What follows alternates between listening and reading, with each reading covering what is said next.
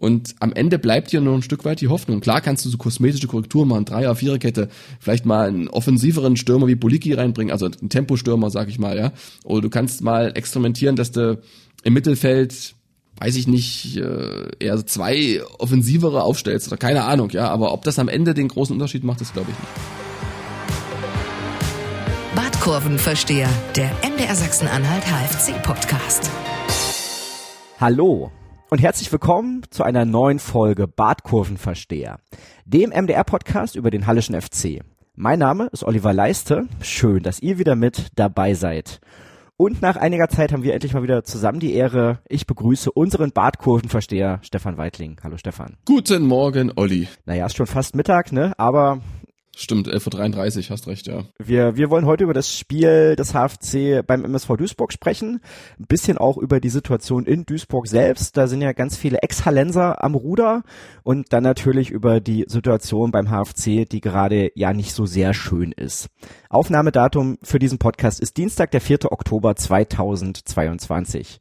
Ja, Stefan, äh, ist jetzt schon ein paar Tage her, deswegen in aller Kürze, was waren so deine Eindrücke vom HFC-Spiel in Duisburg? Ja, also ich glaube, am Ende musst du dieses Spiel nicht verlieren, hast es aber am Ende trotzdem verdient verloren, weil der HFC eben nach vorne, ja, wie so ein laues Lüftchen agiert, obwohl es, das muss man auch dazu sagen, zahlreiche gute Ansätze gab, hab noch so ein paar Szenen im Kopf, wo einfach äh, Tom Zimmerschied oder Leon Dahmer einfach viel mehr hätten draus machen können aus der Situation, haben sie nicht. Und deshalb ist die Erkenntnis, Ansätze sind gut, aber bringen eben keine Punkte. Ja, das hast du sehr schön zusammengefasst. Ähm, die MZ hat das relativ interessant beschrieben, dass Duisburg gespielt hat wie so eine englische Mannschaft in den 50ern, eben wirklich so Kick and Rush, nur lange Bälle und dass der HFC damit seine Probleme hatte und das war jetzt wirklich kein, kein schönes Spiel, ich habe es mir auch über große Strecken angeguckt, ähm, fand aber schon auch, dass Duisburg in der Summe die besseren Möglichkeiten hatte und deswegen, so wie du sagst, verdient vom Platz gegangen ist.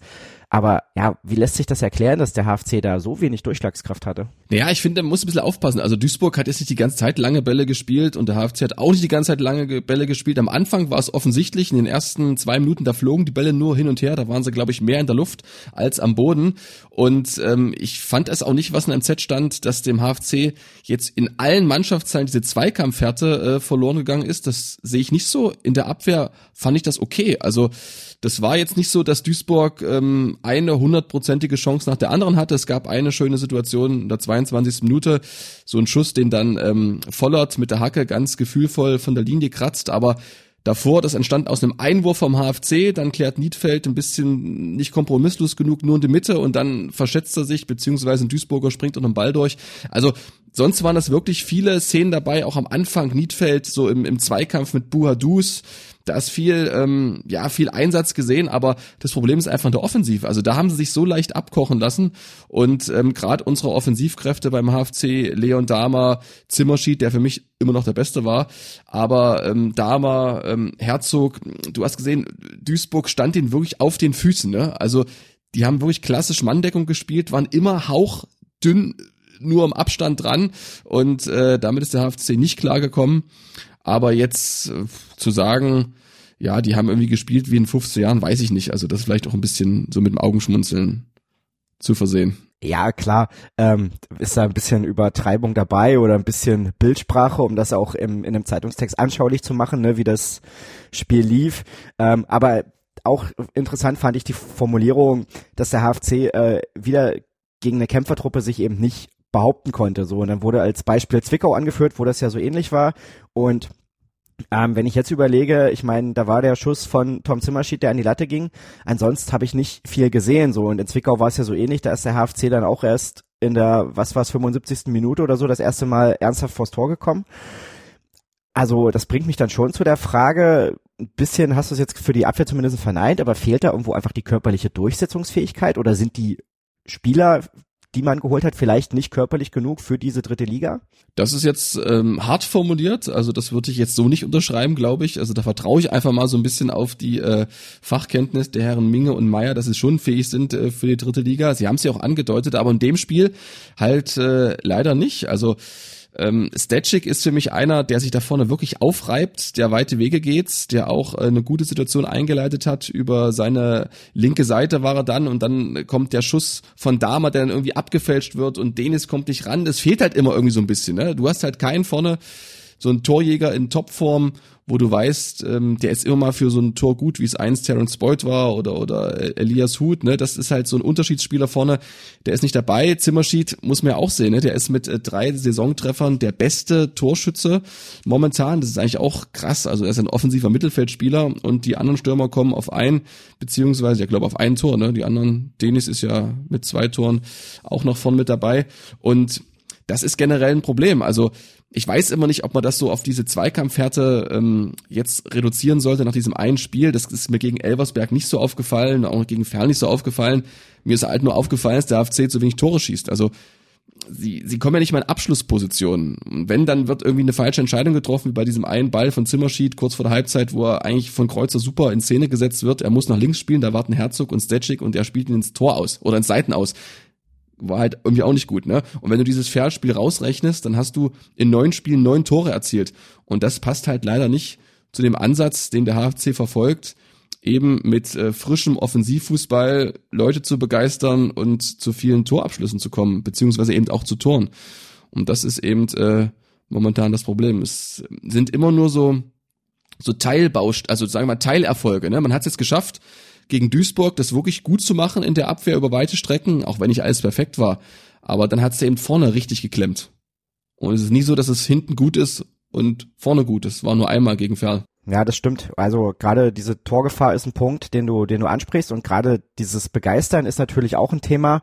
So, wenn ich jetzt die Kommentare bei uns in der Facebook-Gruppe lese, die sind äh, durchweg negativ, ja, weil sie alle sagen, also sie sehen überhaupt keine Entwicklung und nun war es ja so, zumindestens punktemäßig war zwischendurch mal eine Entwicklung da. Du hattest, glaube ich, gegen Meppen gepunktet, gegen Viktoria Köln dann auch noch das 2-2 geholt, zwischendurch. Genau, das, und dann den Sieg gegen Ferl. Das mhm. 5-0 gegen Ferl. So, 5-1. Wo, wo, wo, 5-1, ja. Wo, wo wir ja auch dachten, okay, das war jetzt vielleicht ein, ein Schritt in die richtige Richtung und es wird jetzt nicht alles gut, aber du kommst zumindest irgendwo hin, dass du regelmäßig punktest. Aber jetzt hast du eben gegen Elversberg, ja, warst du einigermaßen chancenlos und jetzt gegen Duisburg eben auch wieder verloren und das war ja eine Mannschaft, die auch in einer schwierigen Situation war. Deswegen schon auch die, die, die ja, schon die Frage irgendwie, also wie will der HFC dann zu Punkten kommen? So. Ja, ich glaube nicht, dass sie jetzt ähm, komplett ihren Weg verlassen werden. Das hat auch Jens Rauschenbach erzählt, den habe ich vorhin mal angerufen. Äh, der war auch in, in Duisburg mit dabei, hatte eine sehr unangenehme Rückfahrt, hat sich sehr, sehr geärgert, war stinksauer, hat telefoniert mit seinen Vorstandskollegen. Es gab gestern noch mal ein Gespräch am Feiertag mit dem Sportdirektor, mit, äh, mit Ralf Minge. Können wir nachher mal drauf eingehen. Ich glaube, der wird ein bisschen mehr ähm, auch Verantwortung inhaltlicherseits äh, bekommen, eventuell. Was heißt das? Ja, das heißt also, die beiden sind ja, glaube ich, ähm, also Minge und Meier sind ja beide sehr unterschiedliche Typen, ne? Das ja, hängt ja nicht nur vom Alter zusammen, sondern eben auch mit ihren ganzen Erfahrungen und so. Und so wie ich das jetzt rausgehört habe aus dem Telefonat, ist ja auch Ralf Minge, das ist klar, immer mit dabei bei den Vorbesprechungen, in der Halbzeit, ähm, bei, bei wichtigen Besprechungen vor den Spielen eben, nicht nur unmittelbar, unmittelbar davor, sondern auch ähm, zwei Tage vorher. Und ähm, ich glaube, dass das Präsidium und der Vorstand jetzt erwartet, dass die beiden diesen Weg, den sie ja quasi angekündigt haben, wir haben es von angesprochen, ne, mit jungen Spielern aus der Regionalliga, mit viel Ballbesitz, mit viel Kombinationsfußball, ähm, mit nach vorne verteidigen, dass das eben zu Erfolg führt, dass sie diesen Weg irgendwie jetzt auch mal ja unter unter Beweis stellen, dass sie ihn gehen können im Prinzip. Und ich glaube, dass da Ralf Minge vielleicht den einen oder anderen Ratschlag mehr jetzt ähm, André Meyer gibt. Ob der den nun annimmt, das weiß ich natürlich nicht, aber ich könnte mir vorstellen, dass da so ein bisschen mehr Input reinkommt. Ähm, vom Sportdirektor, der ja auch quasi ähm, ja, als Trainer Erfahrung hat und so, der hat ja auch ähm, alle möglichen Lizenzen. Das äh, ist vielleicht eine Möglichkeit, um da so ein bisschen was zu korrigieren. Das heißt jetzt nicht, dass dieser grobe Weg ähm, ad acta gelegt werden soll, aber ich glaube, da ist schon was im Wandel beim HFC. Also erinnert mich so ein bisschen an Dynamo Dresden, Anfang der Saison ähnlich gespielt und dann nach dem Spiel gegen Elversberg umgestellt, viel defensiver, seitdem sehr erfolgreich ähm, haben dann, glaube ich, letzten fünf Spiele viermal gewonnen und äh, oder dreimal gewonnen und zweimal unentschieden, so war es genau. Zuletzt das Bayreuth-Spiel kann man natürlich nicht vergleichen, die sind individuell besser besetzt, aber ich glaube, dass es da schon eine Verschiebung gibt, jetzt auch vor dem Spiel äh, gegen Dortmund, weil man sich einfach sagt, jetzt zählen wirklich erstmal nur Ergebnisse und ich glaube auch das Umfeld ist egal, wie das Ergebnis zustande kommt. Dann lass uns dabei gleich bleiben. Wie könnten denn derartige Umstellungen aussehen oder was könnte der HFC aus deiner Sicht anders machen, um tatsächlich einfach zu Ergebnissen zu kommen? Ja, also der Versuch in Duisburg war ja ähnlich. Also aus einer kompakten Defensive dann schnell umzuschalten, schnell zu kontern. Das haben sie phasenweise gut hinbekommen. Da waren drei, vier gute Dinger mit dabei. Und ich glaube, das wird auch der weitere Weg sein, weil diese Defensive hat überzeugt größtenteils zumindest. Ne? Also das waren äh, die zwei Chancen der ersten Halbzeit, nochmal eine dann kurz vor Schluss, als eh schon hinten alles offen war von Duisburg. Sonst haben sie es gut gemacht und dann einfach, ja, vielleicht auch mal dann doch das System umzustellen und von Anfang an vielleicht einen Underboliki bringen, der mit seiner Geschwindigkeit natürlich ähm, eher auf dieses Konterspiel ausgelegt ist, ob das aber zum Erfolg führt, weiß ich auch nicht, keine Ahnung. Also ich glaube, es werden nur kleine Rädchen sein. Ne? Also es wird jetzt nicht alles über den Haufen geworfen, das habe ich ja gesagt. Es werden eher kleine Umstellungen sein, vielleicht wirklich wieder diesen Tick defensiver stehen wie gegen Duisburg, um eben erstmal hinten zu Null zu spielen und dann eben versuchen wieder um eine Standardstärke, die war völlig weg äh, gegen Duisburg. Da war Kreuzer auch nicht in Topform, was die Standards anbelangt, dass man da vielleicht irgendwie wieder einen reinsschiebt und wenn der HFC endlich mal führen würde, das war zu selten diese Saison. Dann läuft auch vieles hin in Richtung Spiel des HFC, was ihnen liegt. Also wir haben es gegen Ferl gesehen mit vielen Räumen, die dann der Gegner anbietet, die zu bespielen. Da haben sie ihre dribbelstarken, schnellen Leute. Dann kann es dann auch erfolgreich werden. Bin ich sehr gespannt. Werden wir natürlich beobachten in den nächsten. Na, hast du eine, hast du eine Idee sozusagen? Also fällt dir irgendwas auf, wo du sagst, also wenn man die Stellschraube stellt, dann wird alles besser? Ähm, ich würde die Frage gerne zurückstellen, weil wir da am Ende eh noch mal drauf kommen, wenn wir auch ein bisschen vorausblicken. Insofern, da denke ich noch mal einen Moment drüber nach. Ich würde jetzt einfach noch mal auch bisschen bei Duisburg bleiben wollen hm? und da tatsächlich auch mal kurz den Blick auf den MSV richten wollen. Das ist ja ganz interessant, weil du hast ja mit Ralf Hesskamp, hast du da einen Sportgeschäftsführer, ist glaube ich seine aktuelle Bezeichnung. Äh, mit Ziegner und Himisch hast du das Trainerteam, was du auch beim Hallischen FC hattest. Also Hesskamp war bekanntermaßen ja auch mal in einer ähnlichen Rolle beim HFC. Du hast mit Sebastian May da wieder den Abwehrchef, der eben auch schon zu Ziegners HFC-Zeiten der Abwehrchef war. Und du hast mit Matthias Wienig sogar äh, den gleichen Mannschaftsleiter. Das ist ja eine ganz interessante Konstellation. Und ja, letzte Woche wollte ich eigentlich Ralf Hesskamp in den Podcast einladen, hat ihn auch angefragt, er hat aber aus Termingründen abgesagt. Und ja, dann habe ich aber eine Einladung vom MSV Duisburg bekommen in deren Pressekonferenz. Und offenbar hatten die Kollegen von der MZ äh, eine ähnliche Intention, weil normalerweise bei den Spieltagspressekonferenzen, weißt du selber, ist immer nur der Trainer da oder manchmal noch ein, ein Spieler. In dem Fall war eben äh, Hesskamp auch mit in der Pressekonferenz. So und dann waren bin ich da mit rein, die war, war online, wurde die abgehalten. Äh, Kollege Fabian Wölfling von der Mitteldeutschen Zeitung war auch mit dabei. Und ja, das war erstmal ein sehr interessantes Schauspiel, weil da so zwei Duisburger Kollegen waren. Die haben dann echt ewig lange Einzelgespräche erstmal mit dem Trainer geführt. Also war ein Kollege, ich würde sagen, also die, die Pressekonferenz insgesamt ging 53 Minuten. Ich weiß nicht, beim HFC sind die im Schnitt wie lang? 12 Minuten oder so? Ja, genau, 10, 10 bis 15, wenn's äh, ja. Ja, so, also 53 Minuten oder war ein Kollege, ich würde sagen, der hat einfach 25 Minuten quasi ein Einzelinterview mit äh, Thorsten Ziegner geführt. Also das war ähm, sehr unterhaltsam. Naja, war Thorsten Ziegner entspannt oder hat man es ihm schon angemerkt, dass er ein bisschen genervt ist von so viel Fragerei? Nee, der war, wirkte, wirkte entspannt, aber das war natürlich auch alles irgendwie erwartbare Fragen oder du weißt ja selber, wie es ist. Manche Sachen werden dann auch ein bisschen umformuliert dreimal gefragt, so um da vielleicht doch noch was rauszukitzeln. Und naja, nach so, ich glaube nach 37 Minuten habe ich mir eine Notiz gemacht, weil ich dann tatsächlich mal dran war. Und dann hatte ich eben äh, Ralf Hesskamp als erstes gefragt, wie er dazu kam, so die ganze HFC-Bande, nenne ich es jetzt mal, beim MSV Duisburg wieder zu versammeln. Und da hat er dann Folgendes geantwortet. Ja, ich glaube, das Trainerteam, ähm, wir haben ja nun sehr positiv zusammengearbeitet, auch wenn es zum Schluss, wie es ja eben auch schon gesagt wurde, wenn es zum Schluss dann nicht so gut läuft. Aber insgesamt bin ich vom Trainerteam ja immer überzeugt gewesen. Und deswegen äh, war Thorsten Ziegner natürlich ein Kandidat. Als es dann nicht so gut lief, ähm, ähm, dann äh, Sebastian May, das haben wir dann zusammen mit dem Trainerteam besprochen oder wir brauchten halt einen Leader in der Abwehr. Und äh, Ja, da war Sebastian May, der war auf dem Markt und äh, haben uns natürlich damit beschäftigt, äh, gesprochen. Und äh, ich habe, wir haben uns auch da wieder positive Erinnerungen. Und da unsere Teammanagerin ähm, Mama geworden ist, äh, hatten wir dann Vakuum und wir wollten es erst so auf mehrere Schultern verteilen, aber das hat dann nicht so funktioniert. Ähm, und wir brauchen dort jemanden. Und äh, ich hatte dann zufällig Kontakt mit Matthias, ähm, mit dem hatte ich telefoniert und er hatte gesagt, dass er jetzt in Halle aufhört. Da ich gesagt, Mensch, dann kannst du ja hier hinkommen. Ja, würde ich wohl machen. So, und da habe ich gesagt, okay, ähm, da unsere Teammanagerin ein Jahr erstmal pausiert, habe ich gesagt, dann ist das doch ein toller Übergang. Und äh, da Matthias auch in Halle gute Arbeit geleistet kennt sich aus. Und ähm, das war dann eben der Grund, weswegen ich Matthias dann auch noch dazu geholt habe. Aber ähm, das hat jetzt nichts damit zu tun, ob es Halle oder sonst ein anderer Verein ist, sondern äh, eben, es hat mit den Personen zu tun, die eben gute Arbeit machen. Findest du das nachvollziehbar, was er gesagt hat? Absolut. Also man vertraut auf das, was man kennt, oftmals im Fußball. Und da hat er gewusst, dass diese Konstellation mit Siegner schon mal zum Erfolg geführt hat beim HFC. Äh, Sebastian May ist ein gestandener Drittligaspieler, warum nicht? Und Mannschaftsleiter ist nicht, glaube ich, die entscheidendste Position, aber wenn dann der kurze Draht noch besteht, warum nicht? Also finde ich jetzt alles nicht groß überraschend. Und die zweite Frage, die ich ihm dann gestellt habe, Ralf Heskamp hat ja auch immer moniert, ja, dass der HFC in bei den finanziellen Möglichkeiten irgendwie so im unteren Mittelfeld der Tabelle stecken würde. Und das heißt, es wäre ja schon ein großer Erfolg, wenn man eben Achter, Neunter wird, weil man dann ja schon überperformt hat. Nun war er auch mit dabei, als der HFC mal richtig überperformt hat und Vierter wurde, genau wie Thorsten Ziegner. So, und dann war das Finanzielle das eine, aber eben auch die ganzen Möglichkeiten mit den Trainingsplätzen und so weiter. Das wird jetzt bald besser, wenn das neue Nachwuchsleistungszentrum fertig ist. Aber aktuell ist die Situation ja noch, wie sie ist. Und da meine ich mich zu erinnern, hat er bei seinem Amtsantritt in Duisburg eben auch gesagt, dass der MSV natürlich viel größere Möglichkeiten hat.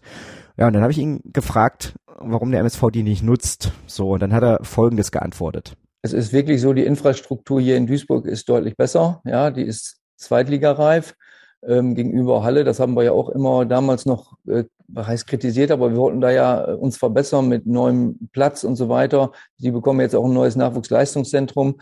Ähm, nein, aber die Bedingungen hier, ähm, die Infrastruktur ist hier deutlich besser.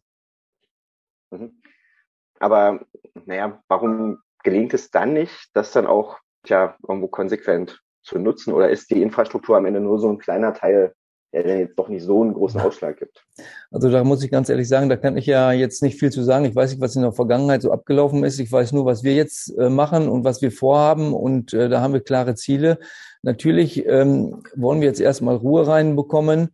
Ähm, und ähm, natürlich auf Dauer möchte der MSV wieder in die zweite Liga, das möchten wir alle und die Infrastruktur ist da und ähm, das sind gute Voraussetzungen eben. Er ist eigentlich ausgewichen deiner Frage, ne? Er hat eigentlich gar nicht, er hat eigentlich gar nicht geantwortet auf die Frage. Kann man, kann man schon so sagen, aber auch da, was glaubst du, welchen Einfluss haben tatsächlich solche, also finanzielle Möglichkeiten haben einen großen Einfluss, aber da hat der MSV ja jetzt auch nicht wesentlich mehr als der HFC in den letzten Jahren draus gemacht und auch diese Infrastruktur, ich würde sagen, das ist am Ende eben auch eher so ein kleiner Baustein, oder? Kleines Puzzleteil. Würde ich sofort unterschreiben, ähm, weil ich weiß nicht, also beim HFC wird ja immer gekämpft, dass es diesen zweiten äh, Trainingsplatz gibt. Gerade im Winter ist es ja ein Problem, wenn dann einfach der Rasen sehr tief ist und sie ausweichen müssen auf die ähm, Kunstrasenplätze beziehungsweise sogar mal nach äh, Leipzig fahren mussten und so. Das ist, glaube ich, nach außen wirkt das dann immer so ein bisschen in Anführungsstrichen leicht amateurhaft, aber irgendwie geht's schon. Also ich glaube, Thorsten Ziegner hat ja auch in, Würzburg die Erfahrung gemacht, da war ja auch alles durcheinander, also das Stadion war da und Trainingsplätze waren hier und so. Sicherlich ist es schön, wenn man es hat, ne? Aber stell dir mal vor, wir hätten das alles schon und ähm, die sportliche Leistung wäre dieselbe. Ja, was, was, was wäre dann los im Prinzip? Ja, so kannst du ja wenigstens noch sagen, wir haben wenigstens nicht die beste Infrastruktur, wir haben nicht das meiste Geld. Ja, also im, ich glaube, schön ist es, wenn man es hat, aber wenn man es nicht hat, ähm, kann man auch Fußball spielen. Weil eigentlich sollten die Fußballer ja motiviert sein, von sich aus einfach was Schönes abzufackeln, um den Fans und sich in Gefallen zu tun und denken da, glaube ich, auch nicht jedes Mal dran, oh, wir haben nur einen Trainingsplatz. Ja, das stimmt. Ich glaube, das ist schon so. Es ist vielleicht eher so, wenn man Spieler gewinnt, kann ich mir das schon vorstellen. Also klar, Duisburg legt äh, 3000 Euro mehr Gehalt auf den Tisch, sagt aber auch hier, pass auf, wir haben eben noch eine große Sauna und wir haben noch den nächsten Trainingsplatz und wir haben einfach auch das alles nah beieinander. Das heißt, es ist auch einfach, selbst wenn du vielleicht nicht so viel spielst, für deine Entwicklung wahrscheinlich besser, weil du da, ich, ich glaube, das ist, das ist eher so ein Faktor, dass das vielleicht Spieler eher zu einem Verein zieht, die dann sagen, gut, da habe ich einfach noch andere Möglichkeiten, um mich selber zu entwickeln. Du meinst jetzt ganz junge im Prinzip, oder was? Genau. Nee, ja, Duisburg steht ja auch im Konkurrenzkampf. Ne? Da gibt's Nachwuchsleistungszentren in, in, Duis, äh, in, in Düsseldorf, in, in Köln, äh, auf Schalke, äh, was weiß ich wo noch, ja, Bochum. Also da ist ja eine viel höhere Dichte im Prinzip. Das stimmt, aber hast natürlich auch viel mehr Leute, die da wohnen. Und ja, aber ich glaube, das ist auch so, wenn du, keine Ahnung, jetzt auch um Talente buhlst, die vielleicht also wenn der HFC und der MSV Duisburg um Talente buhlen, weißt du, also nicht der Konkurrenzkampf in Duisburg selber oder im Ruhrgebiet, sondern eher so zwischen den Drittligamannschaften. Und da könnte ich mir schon vorstellen, dass das dann ein Faktor ist, dass ein Spieler sagt, er geht auch mal eher zum MSV Duisburg als vielleicht zum Hallischen FC. Genau, und ja, dann habe ich noch mit Thorsten Ziegner auch ein bisschen gesprochen.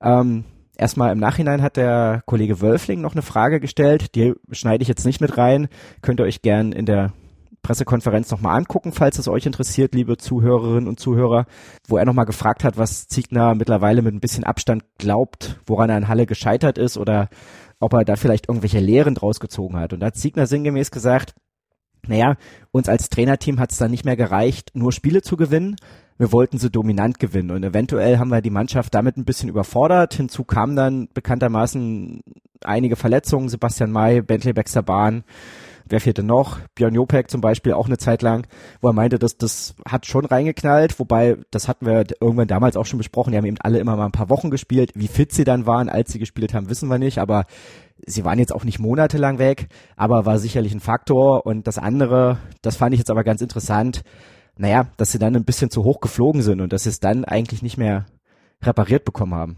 Ich glaube, er hat äh, viel Zeit gehabt äh, zum Nachdenken. Äh, Thorsten Ziegner hatte ja ähm, nach seinem Aus äh, beim HFC ja viele, viele, viele Monate und auch nach dem Aus in Würzburg viele, viele Monate, ähm, wo er eben nicht beruflich eingebunden war. Und dann ist es, glaube ich, eine ehrliche Selbstanalyse wird schon so sein. Also vielleicht ähm, hat man dann einfach auch so ein bisschen Höhenluft damals geschnuppert und hat gedacht, wir können nicht nur eben Spiele gewinnen, sondern auch noch die Fans dermaßen begeistern, dass sie uns ähm, vielleicht noch zahlreicher ins Stadion folgen. Kann sein, ja. Und was natürlich auch ein Punkt ist, glaube ich, ähm, das hören wir in dem Ton, den wir gleich abspielen. Es geht da um so ein bisschen Bodenständigkeit, das fand ich auch sehr interessant. Lass uns erstmal den Ton abspielen, dann sage ich was dazu. Also grundsätzlich ist ja der MSV ähnlich wie der HFC oder der FSV Zwickau. Äh, Würzburg möchte ich da mal ein bisschen ausschließen, ein, ein totaler Traditionsverein, ja, der ähm, vor Jahren eben in der Bundesliga gespielt hat, so wie es eben der HFC oder Zwickau eben auch in der höchsten Liga der DDR getan haben. Und äh, deswegen ist es schon ein Stück weit vergleichbar. Was ähm, anders ist, ist tatsächlich die Voraussetzungen, die hier geschaffen wurden, was das Training anbetrifft, äh, zusammen mit dem Nachwuchsleistungszentrum eben ein abgeschlossenes Areal zu haben, wo ausreichend äh, Rasen- und Kunstrasenplätze da sind, um eben Spieler zu entwickeln, um eben auch immer gute Trainingsbedingungen vorzufinden. Und ähm, der MSV beziehungsweise die Region insgesamt, die ist ja nochmal viel, viel größer. Ja. Ähm, Duisburg selbst hat 600.000 Einwohner.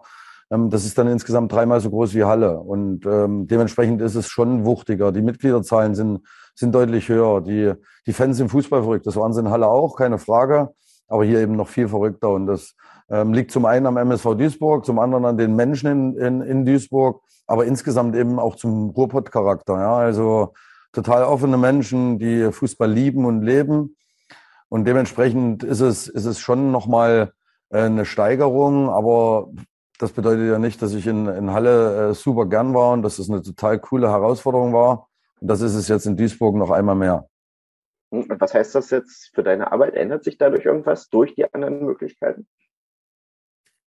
Nein, also ich war ja auch in, in Halle äh, ausreichend ambitioniert, um eben erfolgreich zu sein. Und das bin ich nach wie vor. Ähm, das bin ich hier genauso. Aber logischerweise mit den, mit den Erfahrungen, die man in den letzten Jahren auch gesammelt hat äh, im sportlichen Bereich, äh, vielleicht ein bisschen geduldiger oder ein bisschen ähm, weniger ambitioniert ist das falsche Wort, aber ein bisschen äh, ähm, bodenständiger zu sagen, wir können gerne viele Ideen haben, wir können auch äh, gerne große Ziele haben, aber das haben wir eben andere Mannschaften auch und wir sollten sehen, dass wir konstant äh, gut arbeiten, um eben irgendwann verdient Erfolg einzustreichen und nicht nur, weil wir es wollen. Und Ähm, deswegen diese, diese sachliche Arbeit, diese Ambitionen, diese, diese Energie, ähm, die Emotionen, die ich in meine Arbeit reinstecke mit meinem Trainerteam oder mit meinem gesamten Staff zusammen, die haben sich nicht geändert. Und ähm, die Leute lechzen hier auch nach, nach größeren als dritte Liga, so wie es in Halle aber auch eben zumindest lange Zeit der Fall war. Genau, und ich glaube, es hat ihn auch so ein bisschen geerdet, diese Erfahrungen. Und er ist ja clever, also das ist ja schon immer gewesen, ähm, Thorsten Ziegner, und weiß ja auch, dass seine letzten Station alles andere als erfolgreich war. Ne? Er hatte mit dem HFC einen großen Abwärtstrend, er hatte mit, ähm, nach dieser erfolgreichen Zeit natürlich, er hatte mit Würzburg eigentlich von Anfang an diesen Negativtrend und sind wir mal ehrlich, also in Duisburg steht er jetzt, glaube ich, bei 14 Punkten, ne? Aber die hatten halt diese Phase dabei, drei Spiele nicht gewonnen, nicht mal ein Tor geschossen, dann das Aus im Landespokal gegen Oberhausen. Ähm, also so ganz viel gerissen hat er in den letzten Jahren eben auch nicht. Und ich glaube, da hat er sich verordnet, einfach ein bisschen bescheidener die Dinge zu sehen und die Dinge anzugehen, weil er sich dann vielleicht selber so ein bisschen Druck wegnimmt und generell diese großen Erwartungen, weil Thorsten Ziegner, Thorsten Ziegners großes Plus, sage ich mal, in jeder Verhandlung ist, glaube ich, seine emotionale Strahlkraft. Ich erinnere mich noch an den Ex-Präsidenten Michael Schädlich vom HFC, der gesagt hat, also wenn du neben Ziegner am Raum sitzt, dann musst du aufpassen, dass dein Jackett nicht anbrennt, weil der so viel ausstrahlt und so viel ja, Energie versprühen kann und eine Mannschaft im Idealfall, beim HFC hat es geklappt, dazu verleiten kann, wirklich alles aus sich rauszuholen, sich wirklich zu zerreißen. Das sind ja immer so Floskeln, aber die haben es wirklich gemacht, weil sie quasi an ihn und seinen Weg geglaubt haben.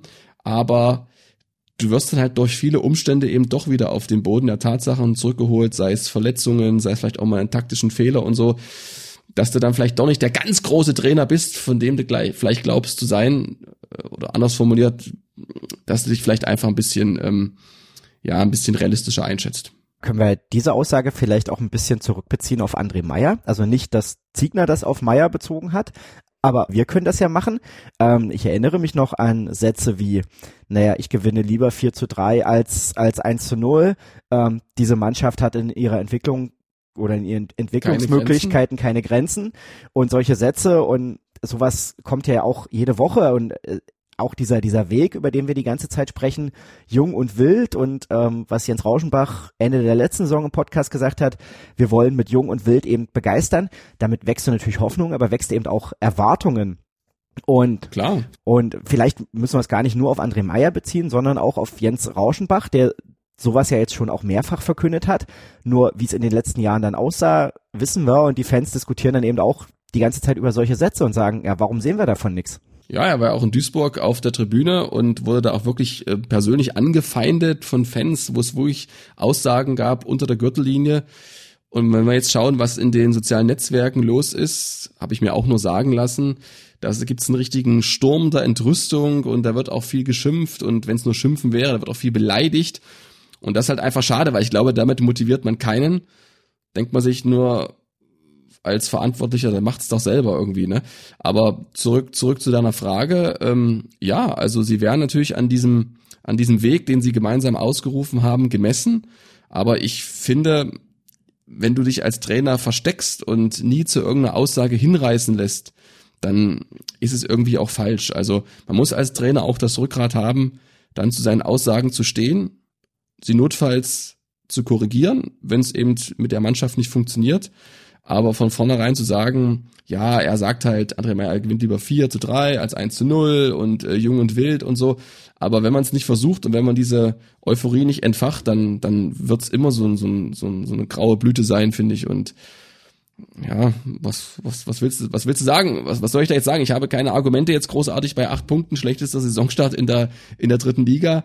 Aber nach wie vor glaube ich, ähm, es wäre zu früh, diesen Pfad komplett zu verlassen aber da vielleicht auch eben da auf das Präsidium bezogen, wäre es da dann aber nicht auch hilfreich, eben auch wenn man diese Erfahrung mit Thorsten Ziegner ja mitgemacht hat, da zumindestens vielleicht auch ein bisschen realistischer zu kommunizieren und ein bisschen auf die Bremse zu treten und dann vielleicht auch mal zuzugeben, okay, das sind eben die Möglichkeiten, die wir haben und wir sind jetzt mittlerweile auch seit vier Jahren im Amt, haben in der dritten Liga relativ viel erlebt und naja, wir sind eben 14. in der Gehaltstabelle und wollen natürlich uns verbessern, aber müssen da auch realistisch sein. Also wenn wir Zehnter werden, ist es halt schon ein Erfolg. Ja, aber dann bist du, bist du bald nicht mehr 14. in der Etat-Tabelle, weil dann die Sponsoren sagen, na gut, was soll ich mit so einer Mittelfeldmannschaft? Ähm, weiß ich nicht.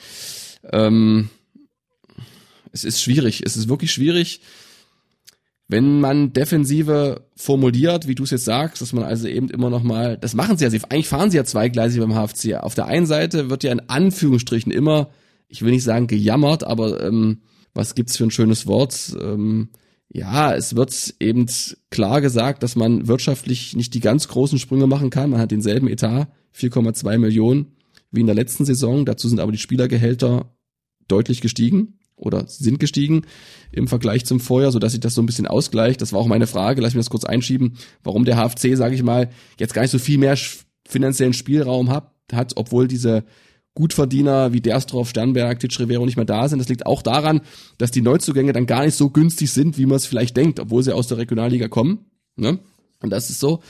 Und ähm, du lässt dich ja auch als äh, Präsident wählen, so schätze ich zumindest ähm, Jens Rauschenbach ein, um einfach Erfolg zu haben. Er ist ein erfolgreicher Unternehmer, das muss man einfach sagen, und er hat halt auch diesen Anspruch, das auf einen Verein zu übertragen und dann bestimmt auch ja, davon zu profitieren, ist ja ein schönes Gefühl, wenn du nicht nur eben wie jetzt in Duisburg angefeindet wirst auf der Tribüne, sondern wenn dir nach den ganzen Jahren auch mal einer auf die Schulter klopft und sagt, ey, gut gemacht, so.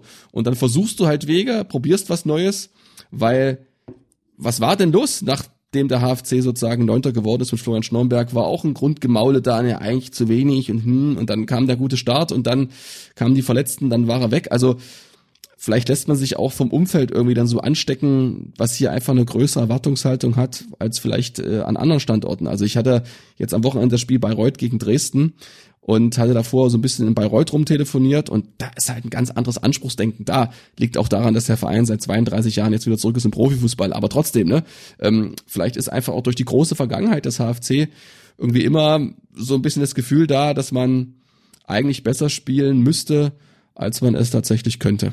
Ja, vor allem, ich glaube nicht mal durch die große Vergangenheit, sondern tatsächlich eben durch diesen Umstand, dass du seit zehn Jahren in der dritten Liga spielst, ne? Und dass du aber eben immer und jetzt die hast ein, zwei Ausnahmen gehabt, aber die Saisonverläufe waren irgendwo auch immer ähnlich. Ähm, startest irgendwie ganz okay, fällst dann in ein Loch, wechselst wahrscheinlich den Trainer, kommst am Ende irgendwie durch. So bist dann auch jetzt nicht, war ja jetzt nie, nie ganz knapp, aber so, dass du, was weiß ich, drei, vier Spieltage vor Schluss gerettet bist, aber dass du, sagen wir mal, von November bis April eigentlich äh, nur nach unten guckst. So und ich glaube, das nervt so die Leute und ich meine, das nervt ja auch Jens Rauschenbach und äh, André Meyer ist jetzt auch kein Typ, der sowas dann kommuniziert, sondern der blickt eben nach vorn. Das finde ich ja an sich auch cool, ne, aber es fällt dir dann eben gerade jetzt in dieser Phase, wo wir jetzt sind, fällt es dir dann auf die Füße, weil du dann solche Sätze eben stehen hast, die dir dann permanent um die Ohren fliegen und die der HFC aber seit ja, Jahren um nicht. Um die Ohren fliegen weiß ich nicht, also ich äh, spreche der ist nicht ständig darauf an. Also er macht es manchmal selber von sich aus, weil er selber den Anspruch hat, ähm, dieses 4 zu 3 eben irgendwie dem nahe zu kommen, ne? Aber erzähl weiter. Hm. Ja, und, und, und kriegst es dann aber irgendwie nicht hin und das war jetzt, wo wir nochmal, wenn wir nochmal einmal ein letztes Mal zurück auf Duisburg kommen, mich ein bisschen zu der Frage bringt, ähm, lässt die Entwicklung danach die Arbeit von Ralf Heskamp eigentlich besser aussehen im Nachhinein? Ja, zumindest nicht schlechter, oder? Also, äh, ja, könnte man, könnte man so sehen oder man kann einfach konstatieren und feststellen, er hat im Rahmen seiner Möglichkeiten eigentlich gut gemacht. Also klar waren da auch Ausschläge nach unten dabei und es gab auch viel Zitterei. Erinnern wir uns, ähm, musste ja auch dann mit Ziegner und Atalan relativ schnell dann ähm, Trainer auswechseln, vor allem mit Atalan, aber äh, am Ende ist der HFC immer irgendwo in seiner Marsch reingekommen, die du immer so schön beschrieben hast, zwischen 46 und 52 Punkten, irgendwie so ein mittlerer zweistelliger Tabellenplatz zwischen 11 und äh, 15 oder so, ja, oder 14.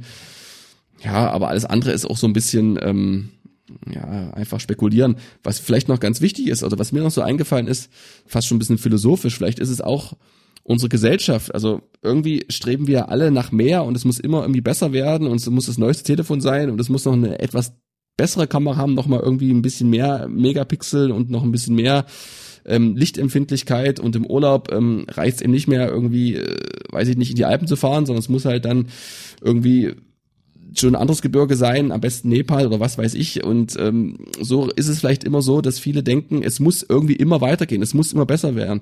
Aber vielleicht muss es das gar nicht, sondern man erfreut sich einfach an dem, was man hat. Und das ist ja das, was viele sagen. Elf Jahre dritte Liga, da würden viele andere Vereine aus dem Osten das unterschreiben und sagen, Mensch, ist doch schön, wir haben ja trotzdem meistens gute Stimmung, auch wenn es nicht so läuft und wir haben attraktive Gegner und ab und zu ist ein schönes Spiel dabei. Vielleicht darf man das Ganze auch nicht mehr so nah an sich ranlassen irgendwie als Fan. Auch wenn es vielleicht schwerfällt. Aber wie, genau wie, genau wie du es gerade gesagt hast, das lässt sich natürlich sehr schwer verkaufen, ne? Also sowohl an die Fans als auch an die Sponsoren. Dann, dann ist halt, dann bist du halt schnell einer ohne Vision, naja, der will nur verwalten und dann eiert das vor sich hin, aber selbst in so einem 90-Minuten-Spiel können ja 20 Schöne mit dabei sein mit denen du dann nach Hause gehst und dich dran erfreust. Bevor es jetzt äh, zu philosophisch wird, lass uns wieder auf den HFC kommen. Ralf Heskamp habe ich gerade angesprochen, sein Nachfolger ist Ralf Minge und das war ja eben auch wieder so ein so ein Zeichen, was das Präsidium versucht hat zu setzen. Eben ein großer Name im ostdeutschen Fußball, äh, im Dynamo Dresden viel erreicht, auch als Trainer, als Manager da wirklich gute Phasen gehabt, wo man sich da eben wieder erhofft hat, okay, das ist nochmal eine größere Strahlkraft, natürlich auch äh, Richtung Sponsoren, aber der bringt vielleicht auch mal nochmal ein Netzwerk mit und vielleicht noch einen Tick mehr im Vergleich zu Ralf Heskamp. So, jetzt ist Ralf Minge seit drei Transferperioden in der Verantwortung beim HFC und wird dieser Tage auch viel kritisiert. Du hast das ja auch eingangs angesprochen, dass er jetzt eventuell da noch ein bisschen mehr Verantwortung übernehmen soll oder noch ein paar mehr Hinweise geben soll. Wie schätzt du seine Arbeit von dem, was wir von außen beurteilen können, bis jetzt ein?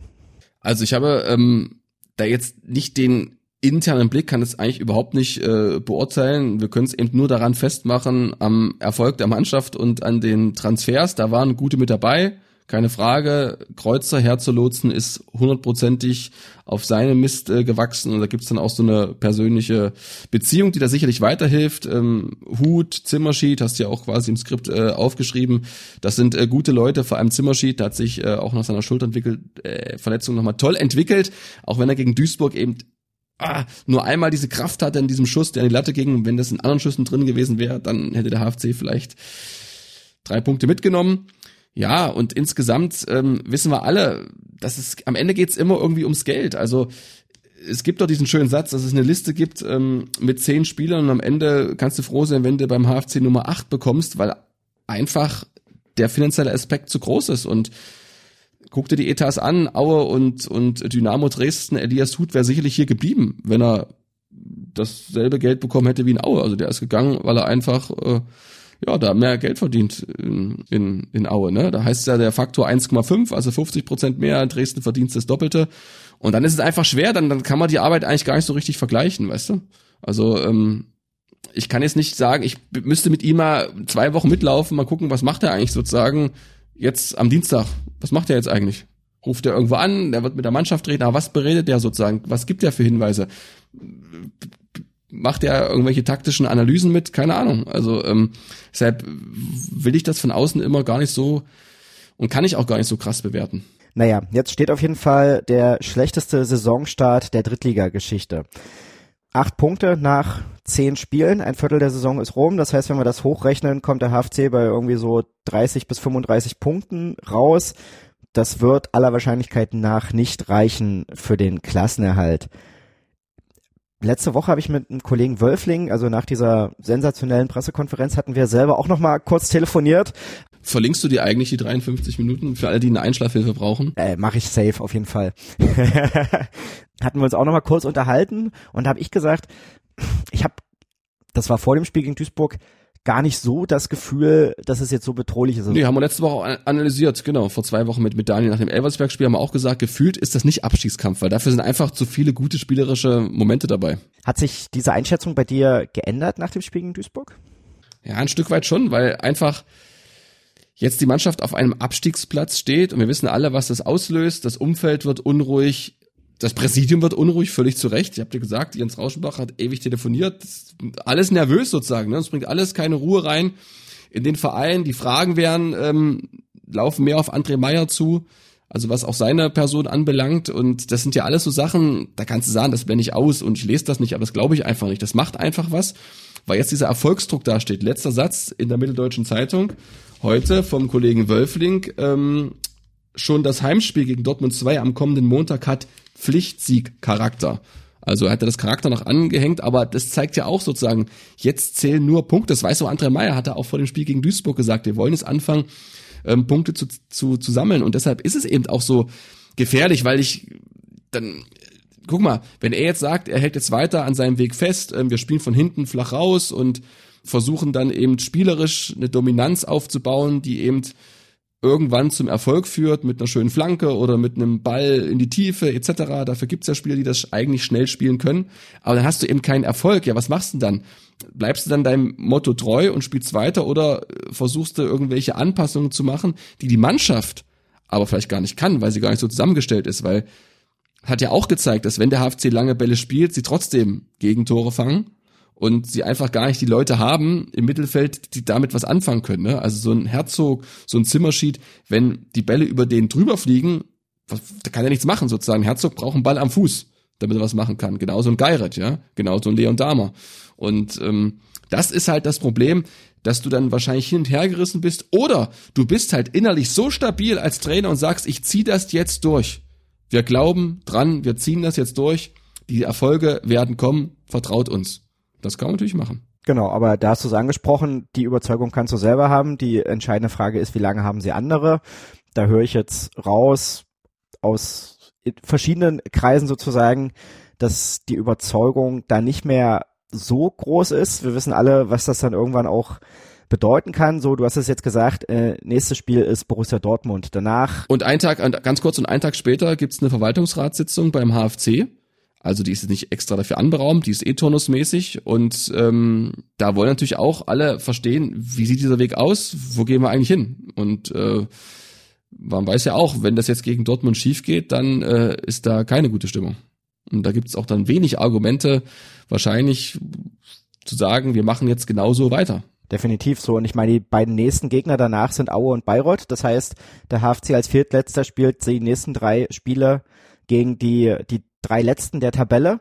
So, und wenn wir dann auf den, auf den Rest der Hinrunde gucken, da ist Mannheim noch dabei, da ist Osnabrück noch dabei, da ist Saarbrücken noch dabei, da ist Ingolstadt noch dabei, das heißt, das sind so die ganzen möchtegern Aufstiegskandidaten, die der HFC dann alle noch zu spielen hat. Das heißt, wenn du jetzt diese drei Spiele vergeigst, also, ja, dann, dann wird's, glaube ich, richtig finster, aber davon wollen wir jetzt erstmal noch nicht ausgehen. Nee, Oliver. Ja, aber du, du hast mich vorhin gefragt, ähm, was ich vielleicht anders machen würde. Und ich muss sagen, ich habe jetzt eine halbe Stunde drüber nachgedacht und. Ich dachte, du hast mir zugehört. Na, du hast ein paar Dinge gesagt, aber du hast mich ja vorhin auch gefragt. Alles gut, ja. Ja.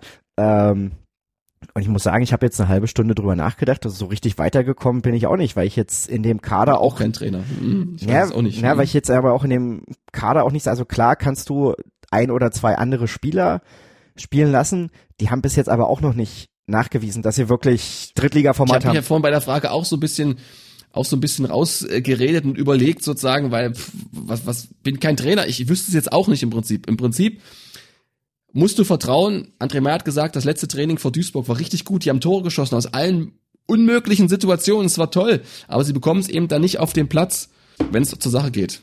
Und das ist, glaube ich, so ein bisschen das, das Problem.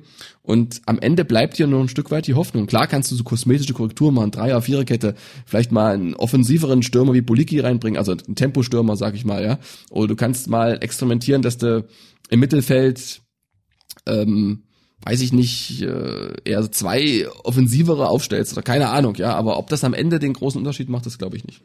Ja, alles, alles, alles, alles gut. Also ich habe ja jetzt schon selber gesagt, so eine, so eine richtige Idee habe ich auch nicht. Ich habe den Kader gerade auch nochmal vor mir, schau mir so ein bisschen die, die Einsatzzeiten an. Da steht auch immer dabei, äh, wie viele Punkte der HFC mit den jeweiligen Spielern geholt hat. Gut, da sind jetzt äh, Zazar und Stachik, die ragen da noch raus, weil da in ihrem ersten Spiel noch der Sieg dabei war. Seymour Fünger ragt raus, weil er einfach auch noch nicht so viel gespielt hat.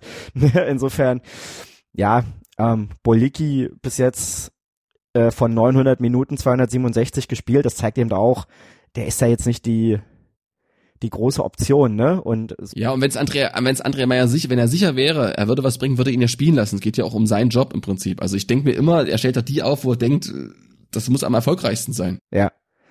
Ja, und Insofern hast du das, glaube ich, gerade sehr schön zusammengefasst mit diesem Satz Hoffnung, aber das ist natürlich irgendwie ein dünner Strohhalm. Ist dünn, ja, tut mir auch leid, aber ich ähm, und vor allem Ruhe bewahren jetzt. Also wir wissen ja alle, wie schnell das kippen kann. Wir dachten ja selber, nach Ferl geht's irgendwie bergauf und das war jetzt der richtige Ansatz. Und jetzt ist nach diesen zwei Pleiten das alles schon wieder verflogen, so ein Stück weit. Aber genauso kann es auch nach einem Sieg, ich meine, das ist ja nicht unmöglich. Diese Mannschaft ist ja nicht chancenlos.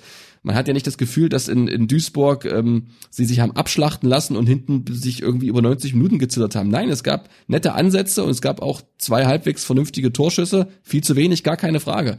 Aber sie können es ja. Sie können es ja eigentlich und es muss doch irgendwo reichen da mal ein paar Tore zu erzielen. Und da bin ich mir eben nicht so sicher. Wenn du jetzt äh, Präsident wärst oder wenn du nächste Woche da die äh, Verwaltungsratssitzung begleiten dürftest, wie wären da dein Vorgehen oder wie viel Zeit würdest du noch geben, bevor du eben was Grundsätzliches änderst? Ja, na, ich würde erstmal das Dortmund-Spiel abwarten, da muss man gucken, ob die Mannschaft was heißt eine Reaktion zeigen? Also das ist ja auch Quatsch eigentlich. Sie haben 1 verloren durch einen dämlichen Standard. Da hat halt Zazar nicht aufgepasst in seinem Rücken kommt Baccalords angerauscht, wenn er einen Schritt nach hinten geht, dann steht er besser zum Ball und dann blockt er ihn weg. Das war halt einfach klug, wenn man diese Szene, muss ich einfach mal sagen, nochmal anschaut.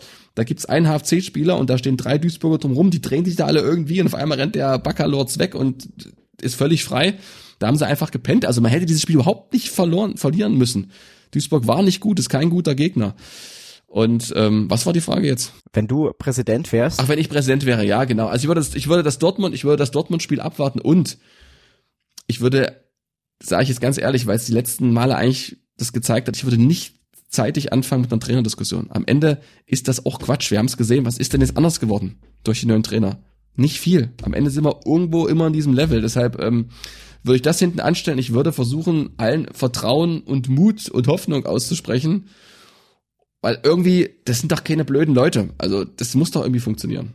Aber mehr kann ich auch nicht sagen, ja. Okay. Ähm, ja, drehen wir uns ein bisschen im Kreis, deswegen würde ich sagen, ja, nützt jetzt nichts, ähm, müssen wir die nächsten Spiele abwarten und würde sagen, kommen jetzt heute zum Ende in dieser Folge und schauen dann einfach, wie es in den nächsten Wochen weitergeht. Ich habe noch einen Tipp für euch, liebe Fans, liebe Zuhörerinnen und Zuhörer. Ich habe schon eine Folge aufgenommen mit Mike Völkner, Torwartlegende vom HFC aus den 90ern und frühen 2000ern. Einer, der die ganz dunklen Jahre beim HFC mitgemacht hat. Wir können hier auch nochmal kurzen Ausschnitt aus der Folge hören. Ich weiß auch aus der Gruppe heraus, dass viele auch im Unfrieden gegangen sind. Das ist einfach so. Das kann man, muss man auch nicht verheimlichen. Das ist Fakt. Ich glaube auch gerade an die ehemaligen äh, hat man eben ja im Nachhinein nicht so viel gedacht oder die bedacht. Ja, ich nehme da so mal ein banales Beispiel, als die äh, die die Truppe, die damals äh, äh, mit der legendären drei Punkte Saison äh, aus, aus aus der Saison gegangen ist, äh, ich sage, das sind die Jungs, wo ich allertiefsten Respekt habe, nicht weil ich dabei war, aber weil die Jungs da waren, äh, durchgezogen haben, sich jede Woche eine Klatsche geholt haben. Und ich habe das schon ein paar Mal auch im privaten Bereich gesagt. Und wenn ich es jetzt mal öffentlich sagen kann, dann würde ich es auch hier nutzen. Äh, in meinen Augen haben die Jungs eine Dauerkarte auf Lebenszeit verdient. Punkt aus Ende. Markige Worte von Mike Völkner und ich verspreche euch, das wird eine richtig tolle Folge. Die ist, wie gesagt, schon im Kasten und ich plane jetzt mal, dass wir die nächste Woche senden können, weil der HFC dann gegen Dortmund gewonnen hat und die dann vielleicht ganz gut dazwischen passt, zwischen Montagabend Dortmund schlagen und am Freitag dann schon Aue. Und damit wollen wir für heute zum Ende kommen. Für euch wie immer noch der Hinweis, liebe Zuhörerinnen und Zuhörer, ihr könnt uns natürlich abonnieren. Bei Apple, bei Spotify, im Podcatcher eurer Wahl sind wir genauso zu finden wie in der ARD Audiothek und auf unserer Homepage mdr.de im Bereich Sport. Es gibt auch eine Facebook-Gruppe zu diesem Podcast. Da halten wir euch über die jüngsten Entwicklungen beim HFC auf dem Laufenden. Da könnt ihr sehr gerne beitreten. Die heißt auch Badkurvenversteher und mit uns über den Hallischen FC diskutieren. Ja, und dann euch ganz vielen Dank fürs Zuhören heute und Stefan, dir ganz vielen Dank für deine Ausführungen. Bis nächste Woche. Gerne. Bis bald, Olli. Ciao, ciao. Kurvenversteher, der MDR Sachsen-Anhalt HFC-Podcast.